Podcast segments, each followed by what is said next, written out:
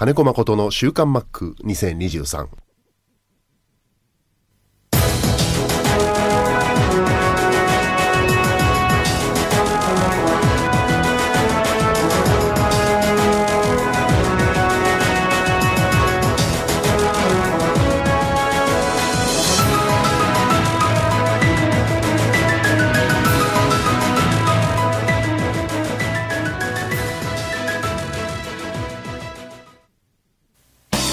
中道リースは地元の企業様へ自動車や医療機器建設機械などあらゆる分野の設備投資をサポートしています。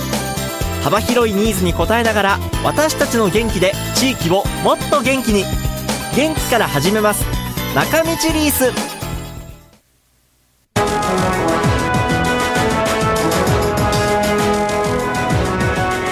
週刊マックは札幌市西区のコミュニティ FM 三角山放送局が FM 76.2MHz でラジオ放送インターネットスマートフォンでもお送りしています。おはようございます。安村麻里です。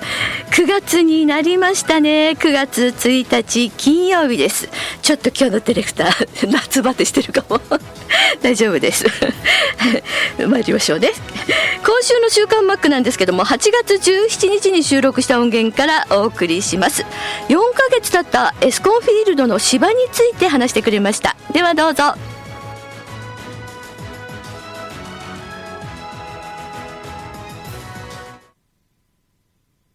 えー、春にはエスコンの芝はまだ馴染んでないと言っていましたが4ヶ月ぐらい経って変わってきましたか？エスコンの芝どうですか、えー。うん。どうなんでしょうね、ただ屋根を開けて、積極的に開けてますよね、今年、ええそうですね、火曜日も開けてましたね、はい。うん、うん。やっぱね、太陽の光取り込むと、うん生育はいいらしくて、ああ、はいはいはい。はいね、根付いては、根付いてきてはいると思いますよ。うんうんうんうんだけどね、やっぱ、なんだろう、えー、アンツーカーってあるじゃない、あの茶茶うん。色い土の部分、はい、土の部分、はい。うんと、はい芝のギャップが大きい球場なんで、うーん。うん、だから打球処理はやっぱかなり難しいですよね。えそうなんですよ。見ててすごく多いんですよね。はい。これは、うん、もうちょっと短く刈るとか、ああ、芝を。うん、ただ短く刈ると多分痛むんじゃないかなと思思うし、あうん、これもう多分ずっと、まあ挑戦なんだろうけど、あ。ああ。天然芝屋内球場っていうのは、新たな挑戦なんだろうけど、はい。競技者側からするすると、はいすごく難易度の高いものにはなっちゃってるかな。そうなんですね。うーん。これはやっぱり、こう、こうエスコンでいくら練習しても、その日によってやっぱりいろいろと変わったり、まあ試合の時と練習のボールって違うとは思うんですけど、難しいです。うんやっぱり、まあ、芝の部分が柔らかくて打球が死ぬ、ええで、アンツーカーの部分が、えー打球を生き返らすっていう、うん。ギャップ、差が大きすぎるんですよ。あーあー。これが、え仙台とか、はい。えー松田になると、ええそのギャップが小さいんで、ああ。そのバウンドも、うん合わせるのが、うんそそこまで難しくない。むしろ、むしろやりやすいんですけど、ああ。うん、じゃあ、エスコンでの、こう、本当にあの、ゴロっていうの処理がすごく難しいってことね。難しいですね。だから芝生部分をもう少し固めて、ローラーとかでね、うん。うん押し押しつぶして固めた上で芝を少し短くカカットする。うん。で、えーアンツーカーの硬さとうん近づけるって、うん。するとうんうんうん。もう少し普通の守備にはなるかな。こ。の間、あの、カープの菊池選手と話したときに、はい。うん、あの、カープがエスコン終わった後、マリンスタジアム来たんで、ええ、えうん、そしたら、あの、あの菊池、あの菊池選手が、はいやー、エスコンは気使うって言ってたから、ああ、そうなんですね。うん、松田を本拠地にしてるじゃない、はい、そうですね。うん、で天然芝球場を本拠地にしてるんだけど、ええ。エスコンは難しいって言ってた。へえ、そうなんだ。まあ、本当まだ根付いたっていうよりも、こうんここからじゃないかな。うんうんうん多分植え植えてまだ1年経ってないでしょ？はいそうですね、うん8月そうですねうん本当、皆さんがやってるガーデニングの庭と一緒で、まずしか根が張らないと押し押し付けちゃうと、今度はローラーでね、上から圧力かけると、うん。芝死んじゃうし、ああうん、まあ難しい作業にはなるのかな。うーん。あとはここから一冬、北海道の冬はね、ええ。あの、ゴルフ場なんかは、あの、雪の下は緑のままで、うん。北海道のゴルフ場の芝って枯れないから、ああはいはい。雪の下ね。はい。雪の下は常に緑の状態で。うんうんうん保たれるんだけど、まあ、エスコンの場合、まあ、雪は屋根で防いでくれるけど、ええ。うん、その一冬越えた時にどうなるのかなっていう、うーんうん。これも、うん、見も見ものですよね。見ものですね。北海道の四季をどう乗り越えるか。うんだあの建物の中にも四季を感じさせないと、うん。芝には良くないだろうし。うんうん、うんうんかといって冬は締め締め切っちゃうでしょ。はい。でそれがどっちにプラスになるのかっていうのは、これ、終わってみないと分かんないんじゃない？そうそうですね。やっぱりシーズン今シーズンはちょっと試行錯誤ですね。うん。そうですね、だから今シーズン中は、競技者にとっては本当にあのきつい、そうでしょうね。見てて本当に。内野、外野も。うん。ああそうなんですね。ああそうか。外野もちょっとやっぱりライトが目に入ったりとかちょっとやっぱりいろいろありますね。まだね慣れてないからかな。どうしても。ライトはね、うん。今、LED の時代になってるんで、はい。あの昔のハロゲンとか水銀灯の時は、まあ、キラキラ眩しかったですけど、はい。今は、むあの目に入っても、しかめっ面すれば、なんとかなるんだけどね。うーん。そっかそっかううん。んうん。どの球場でも、どこに上がったどの高さっていうのは、照明入ったりする球場は必ずあるんで、そうですね。うん。うん。だからそこはあんまり気にすることはないのかなと思って。うん。うん。はい。火曜日屋根開けてやった時の感じってどうですか？ナイターだったけど屋根開けて。どう？あ、えっとね、風が吹くんですよ。うん来てましたね。結構は風強かったんいええで、え。う。ん僕僕別にうん。面白いなと思いますけどね。うんうんうんうんあの、開けたところから始まって天気悪くなったから途中で閉めるとか、うん。それはあってもいいのかなと思う。まあ、ただ、お客さん入ってる中で開け閉めするのは何が起こるかわかんないんで、うんうんそうですね。うん、多分やらないと思うんですけど、はい。うん、閉まってるのに途中で開くっていうのは困る。ああそううん。閉まってたでも、競技者からしたらね。ああうん。開いてるのが途中で閉まる、雨降ってきたから閉まるっていうのは、オッケー。あの、対応できたりするんだけど、ああそうなんですね。うーん。うん、ちょっと寒かったかな。あそうなんですね。はい。うーん。やっぱり北海道の夏は暑くないんで、ああ そうあそうか。15日ぐらいそうですね。うんで僕、30年、室内球場で育ちました、はい。あのファイターズで。はい。で今年は千葉の夏耐えられるかってすごく不安だったんですけど、はい。意外と平気でしたね。あ本当ですか？やっぱうん。普段から川入ったりするんで、ああの日浴びて暑さのところにいるから、うんうんうん。そうですね。うん。暑いは暑いですけどね。そうでしょうね。はい。やっぱり昼間の ZOZO とかあの辺の練習時間は大変そうだなとう。ん、まあ、いろいろ工夫はしてますけどうね。ん。暑いのは暑いですよ。だって、車乗ってゾウゾウ行きますよね。はい車の気温計到着した時に37度とかって表示されてると、うん。ね、これ、外に何時間いんだとか思ったり、そうですね。ね、ビジターより先じゃない練習するのが一番暑い時間帯じゃない。うんうん、うん。2時、2時とか1時とか。はい。うん、結構きついですよ。そうですね。うはい。ん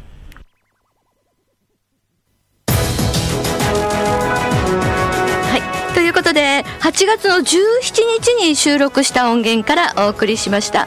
マックも北海道の夏は涼しいんでなんて言ってましたけどもね、まあ、あの頃15、16日ぐらいは、まあまあ涼しかったんですよね。あの、ちょうどお盆の頃ね。ところがところがですよね23、24、25、26がもう札幌でも過去最高の記録を出したという35度超え36度超えという まあまあでもねあの、まあ、もちろんあの本州の方から見たらうんそれが45日で終わってんだったらいいじゃないって 思われるかもしれませんがなんせね暑さに弱い北海道民なんで きつい夏でした、まあ、まだ9月に入ったけれども今日も今日はまだ30度いかないんですけども明日明後日あたりは30度いきそうな予報が出ています。夏バテはこれからなんでね皆さん気をつけましょうね。さあえー、メッセージなんですけれどもちょうどエスコンの話です。えー、登別のまーちゃんからです。マリさんこんにちは。日曜日イースターを見にエスコンに行ってきました。初めてネット裏に座りましたがシートも座り心地がよくテーブルもついていてそして選手も近くてとっても良かったです。テーブルがついているので食べてばかりでしたがかっこ悪いということでついついそうなりますよね、えー、9月に入りシーズンももう少しで終わってしまうのかとちょっぴり寂しい気持ちでいます。そうなんですよね。残り30試合とかもう切ってるところもあります。そしてこちらも豊平区の優子さんからも27日の日曜日はファーム戦に行ってきました。鎌ヶ谷に行かないとプレーの見られない若手選手はもちろん宮西投手、中島選手などベテラン勢も鎌ヶ谷で真っ黒に日焼けしていて素晴らしいプレーを見せてくれ。ロッテ2軍に勝利。ごめんねマック。席は普段座れないバックネット裏。他の席もここまでじゃなくても前後の間隔がもうちょっと広かったら人が通るときに立たなくてもいいんですけどねなんて野球場ってあんななんで野球場ってあんなに狭く作ってあるんでしょうねっていうメッセージですけどやっぱりね収容人数のためでしょうね。あのどうしてもねチケット代とかね その辺が収入になるんで。で写真も送ってくれましたけどそうなんですよ。私も一度バックネット裏座ったんですけどもうシートの作りから広さから全部違いますもんね。まあこれはやっぱりねこうちょっと高額な人への特権でしょう。まだからあの何回も座れないですよね。確かにね。そしてこちらもあの球場の話なんですけど静岡ママさんです。先週お呼ばれしたベルーナドームの最高級のお席ですがなんと涼しく観戦できるお席でした。あのベルーナでって思ったんですがキャッチャーと審判の後ろにあるちょっと地面にめり込んだ半地下の席。あのテレビでよく見るところですね。あのピッチャー側から映すんでちょうどその辺がよく見えるところですね。目の前がファイターズのネクストバッターズサークルで準備をする選手を見放題。イニングごとに三塁コーチャーボックスに移動する森本稀哲コーチのファンサービスを受け放題。ファイターズのベンチのすぐ横ということもあり大変ありがたいお席でした。ということでそうなんですね。私あのちょっと下がってるので見づらいんじゃないかなっていう気持ちがあったの。他の球場にもありますけれどもねあのベルーナだけじゃなくって。そうなんですね。いいんですね。そうなんですか。結果はちょうどこの日は伊藤大海投手が完封した勝利であの最高でしたということですね。そうですか。よかったですね。あのベルーナはもう12球団一暑い球場だってマックもぼやいてたんですけども涼しく観戦できたということでよかったよかった。ね伊藤大海投手も完封したしよかったよかったということですね。そしてこちらはロコさんからです。今日は雨の一日ですね。エスコン行く時間には止んでほしいんですがということでファイターズ昨日は最終でのビジターロッテ戦でした。早いものでそんな季節に来てるんですね。残念ですが勝つことができませんでした。というメッセージです、えー、ロコさんはと、イースタンの試合で社会人との練習試合が栗山で行われたんでそこに行ってきましたということで帰りには矢沢選手のタオルにサインをいただき身近に感じたイースタン戦でしたということでねイースタンが北海道に来ていたということで皆さんそれぞれ楽しんだようです。そしてこちらは今季の ZOZO マリンスタジアムラストゲームを勝利できず残念な思いをしている釧路町のサットです。ということでサットさんです。そして2023シーズンも終盤に入ってきてるなと実感しますね。なんだかあっという間ですね。そうなんですよね。なんか4月からずっと試合楽しんでますけど残り試合を考えるとああまたまた寂しい 秋を迎えるんだなってなんかこうね野球毎晩楽しめない毎日楽しめない野球ロスが近づいてきてるんだなって思いますね。えー、っとマリーンズはですね結構雨で試合が流れてるんで10月の9日まで試合が予定されてるんですね。ただこれも今ちょっと台風が南の方にいろいろと来てるので ZOZO マリンスタジアムの外球場での試合もどうなることやらっていう感じですけれどももう本当にあのあちこち行ったり忙しい9月になりそうですねマリーンズはね、えー、そしてえー、来週の「週刊マック」の放送回はひょっとして8並び？マックにまりさん週刊マックリスナーの皆さん一つの節目を迎えるにあたり長い間本当にお疲れ様です。そしてマックにまりさんこれからも楽しい放送をよろしくお願いします。それではまたということで。そうなんですよね。今日9月1日は887回の週刊マックをお送りしています。そして来週は888回を迎えるという週刊マックなんですけどマックがね去年ね800回っていう時にゴールが見えてきたねなんて言って888回目指そうって言ったんですけどもあの こういうマリーンズのコーチになったということでどうなんだろうなファイターズにいたら888回で終わってたのかななんてちょっと思ったりもするんですけれどもまあなんとかあの 888回も通過点になりそうです。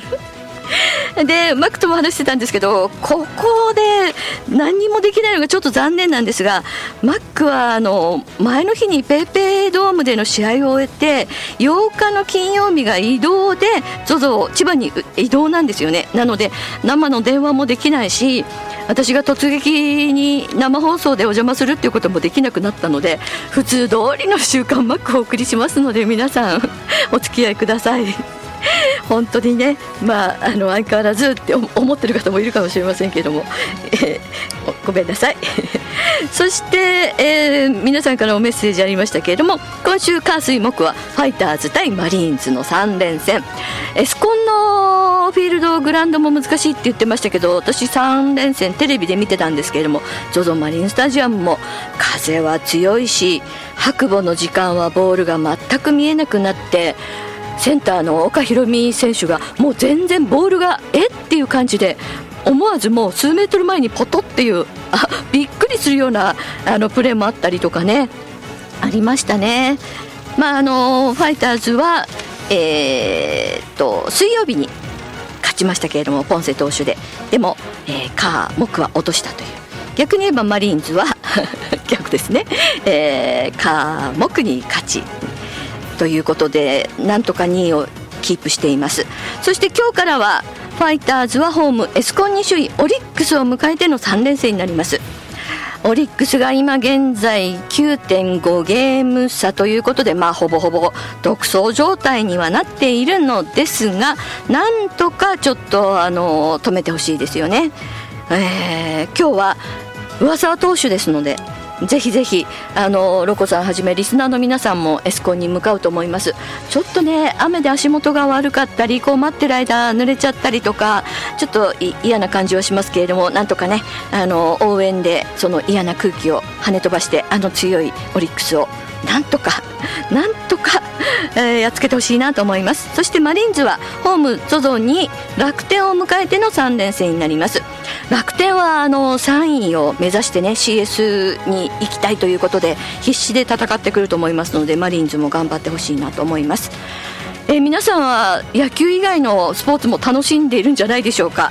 あの私もにわかではあるんですけども野球以外にも今バスケットボールが盛り上がっていまして沖縄でやってるんですけれども昨日も途中からではありますけれども見ていてバスケもどんどん点数が入るので見てて面白いですよね。2メートル超えの選手がいるかと思えば170センチ台の選手が見事にスリーポイントを決めたりと、えー、目が離せない状態です。今日は試合ないんですけど明日ありますので、まあ、野球にバスケそして10日過ぎからはラグビーも始まるというスポーツの秋三昧です。皆さんメッセージお待ちしています。中道リースは地元の企業様へ自動車や医療機器建設機械などあらゆる分野の設備投資をサポートしています。幅広いニーズに応えながら私たちの元気で地域をもっと元気に。元気から始めます。中道リース。この時間は元気から始めます。総合リース業の中道リース株式会社の提供でお送りしました。